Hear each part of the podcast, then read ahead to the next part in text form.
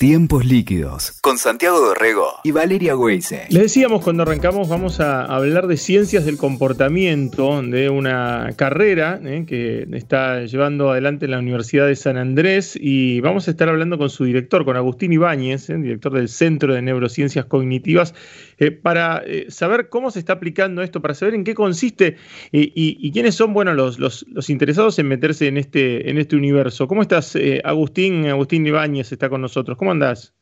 Hola Santiago, ¿cómo estás? Mucho gusto, muy contento de conversar con ustedes. Un placer. Eh, contanos cómo, cómo arranca el, eh, centro de, neurociencias de, allí de San Andrés. Bueno, nuestro centro de neurociencias cognitivas tiene un pasado, eh, básicamente yo creé un instituto del CONICET que se llama Instituto de Neurociencia Cognitiva y Translacional, ya hace unos cuantos años atrás. Y ya hace un tiempo que queríamos sacar a las neurociencias un poco del laboratorio, llevarlas a la cognición salvaje de la vida cotidiana, ¿no? Entonces, eh, tomamos esta decisión de movernos hacia UDESA con un, con un proyecto que nos atraía mucho, muy innovador de, desarrollar la, la, licenciatura en ciencia del comportamiento, que es única en Argentina, en la región, y, y que es la mejor manera de utilizar las ciencias del comportamiento, incluidas las neurociencias, la psicología, la economía del comportamiento y otras disciplinas, ¿no? para, para poder impactar eh, en, la, en la cognición y en la conducta real de la gente. Agustín, ¿cuánto dura esta carrera ¿no? de ciencias del comportamiento y, cómo se lo venderías a un estudiante? ¿no? Porque me parece que entra dentro del paquete de las nuevas carreras ¿no? y a futuro de los nuevos trabajos también. Sí, Valeria, totalmente. Primero que nada, hay que entender un poquito nuestra época, que es muy particular. ¿no? Vivimos en un mundo que ha cambiado a velocidades inauditas eh, con mucha incertidumbre, mucha necesidad de innovación y cambio continuo, ¿no? Las universidades, eh, las, organizaciones, las compañías tienen que innovar continuamente, pero también tenemos que innovar las personas que nos queremos formar. Esto eh, ha cambiado muy rápidamente. Hace, no sé, una o dos generaciones actuales vos te preparabas para tener una profesión en tu vida, ¿viste? Eso ya no va más. Y las carreras interdisciplinarias que dan muchas herramientas son cruciales. Hoy en día la, innovación, el valor, eh, está en lo que nos hace específicamente humanos, ¿viste? Porque la, tecnología, la automatización, la hiperconectividad requieren un foco en la conducta intrínsecamente humana. Esta carrera te, prepara para comprender, eh, predecir y incidir en el comportamiento, ¿no? Se nutre de la psicología, de las neurociencias, de la economía del comportamiento, pero tiene un componente fuerte de data science. Los estudiantes van a adquirir herramientas fuertes de estadística, de matemática, de programación y de ciencia de datos. ¿no? Entonces te da un perfil tremendamente interdisciplinario, muy necesitado en cualquier organización, ya sea pública, privada, de políticas públicas, de compañías, de empresas, de investigación aplicada, porque te da herramientas integradas que ninguna otra profesión la tiene. Es, cierto que las, las llamadas behavioral science, ¿no? las ciencias del comportamiento, existen en, Estados Unidos eh, y en Europa, en las universidades top, como no sé, Stanford, Columbia, eh, Cambridge, el College of London, pero eh, en Argentina no hay precedentes ni en la región, ¿no? Entonces, esta tiene una salida laboral muy fuerte para trabajos actuales como, no sé, marketing, comunicación, políticas públicas, analistas de datos, ¿no es cierto?, diseño de intervenciones, pero tiene también un enfoque hacia el futuro para las eh, organizaciones que apuestan al conocimiento, que apuestan a usar técnicas de inteligencia artificial, de data analytics, pero con un foco en la conducta, en lo que nos hace intrínsecamente humanos.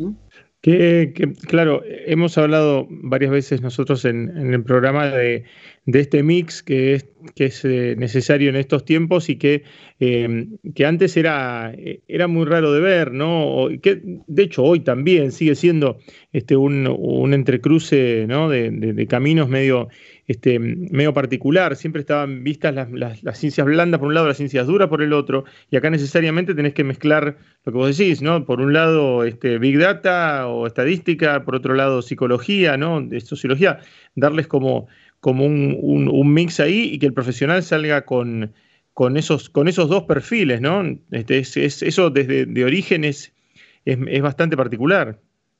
Totalmente, totalmente. Hay un escritor que a mí me gusta mucho que se llama Snow, que escribió un libro que se llama Las dos culturas, que refiere a esto que vos exactamente estás mencionando, Santiago, ¿no? Básicamente la idea de que por un lado tenés las humanidades, las ciencias que se, que, que se interesan en lo subjetivo, en lo intersubjetivo, ¿no es cierto?, en lo privado, en la primera persona, y por otro lado las ciencias duras, mal dichas, ¿no? que tienen que ver con la tercera persona, los métodos estadísticos, los diseños objetivos.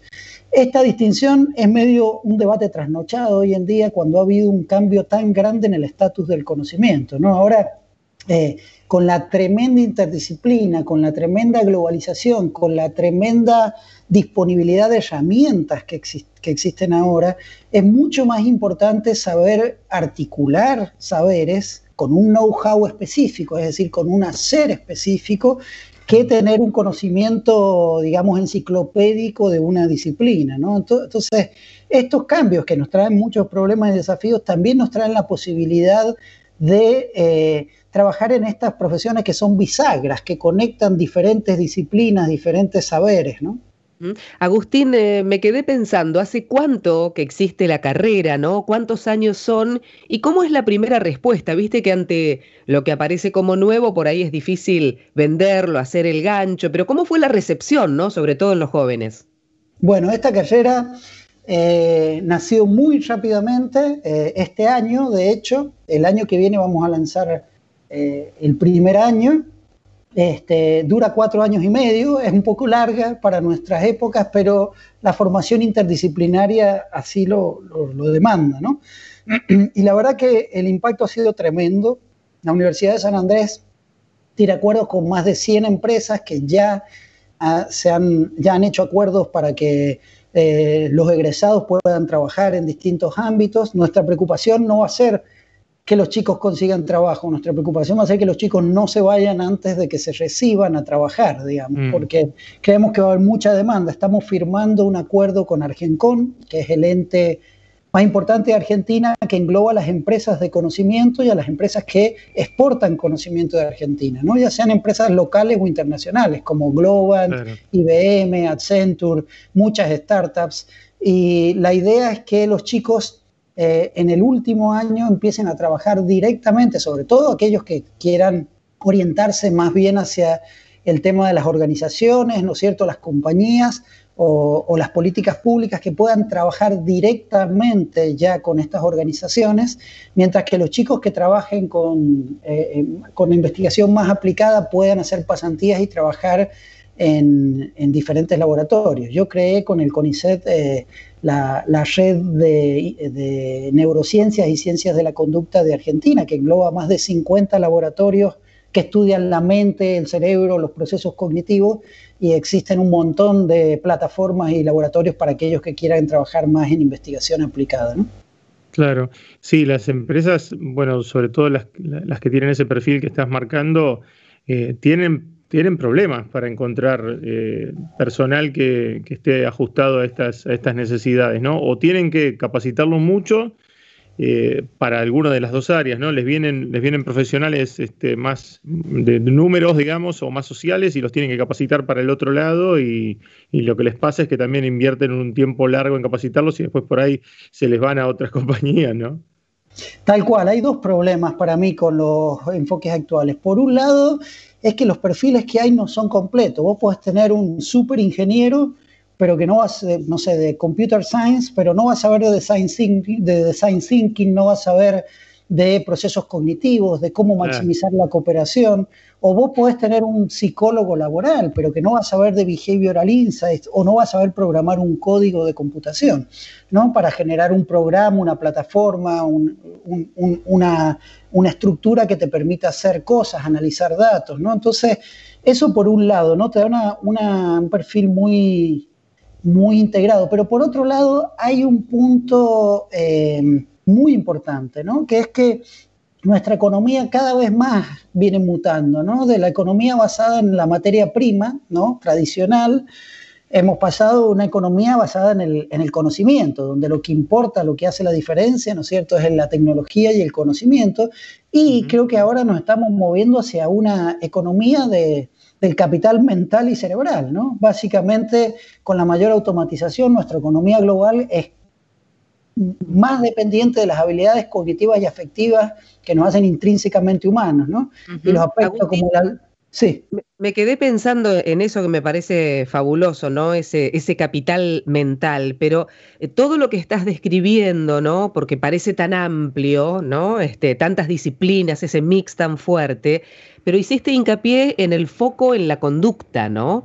En analizar datos y cómo es, cómo cómo se encamina o se encarrila en un tiempo en que la economía cambia, como dijiste, pero también el modo de trabajar. Bueno, en esta pandemia ya lo hemos visto incluso con el teletrabajo, ¿no?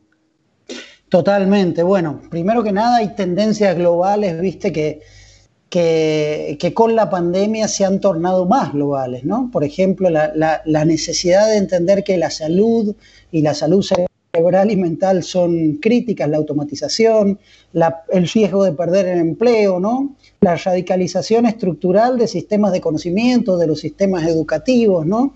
la solución, la, aceptación masiva de soluciones digitales y remotas son signos de nuestro tiempo que todavía no somos muy conscientes y que ciertamente esta carrera tiene fuertemente en consideración. ¿no? Si, te, si pensás, esta carrera eh, em, tiene un foco muy, muy importante en entender cómo tomamos decisiones, cómo nos movemos, cómo cooperamos, cómo podemos maximizar la cooperación, ¿no? Pero a la vez con herramientas de data science y de programación que te permiten implementar intervenciones, testearlas, pilotearlas, probarlas, extrapolarlas, ¿no?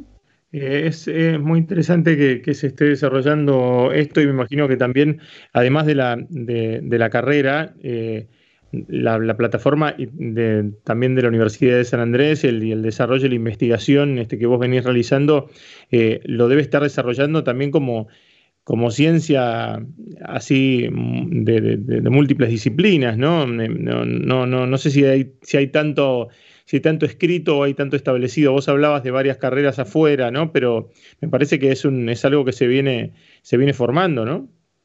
Se viene formando y es esencial, ¿viste? Esto que marcábamos hoy en día, el conocimiento está a la mano, está disponible. Lo que hay que hacer es saber cómo articularlo y saber entenderlo, digamos, ¿no? Entonces, hoy en día la capacidad de articular distintos enfoques, en nuestro caso centrados en el comportamiento, ¿no? Herramientas de la psicología que te dan pautas de en qué contexto las personas toman decisiones de tal forma o de tal otra, qué procesos, qué sesgos existen, ¿no? Pero también de las neurociencias que te permiten hacer diseños experimentales robustos, poder conectar explicaciones más biológicas con explicaciones más psicológicas o culturales, pero también la economía del comportamiento, ¿no? Que eh, ha sido una evolución a la economía racional, individualista, del homo económico, ¿no es cierto?, que ha sido muy mala para predecir la toma de decisiones real y se acerca mucho más a la idea de que no somos mentes racionales, somos individuos con afectos, con cuerpo, en un contexto, en una cultura,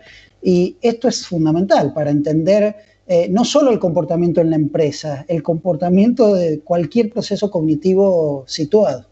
Sí, Agustín, te, eh, te queremos agradecer muchísimo por, este rato este, con nosotros y, bueno, que, siga este, creciendo la disciplina en, el país, porque me parece que se necesitan profesionales para, para cumplir con todas estas, este, con todos estos requerimientos de, las empresas grandes y que, que, exportan conocimiento y que por suerte tenemos varias acá.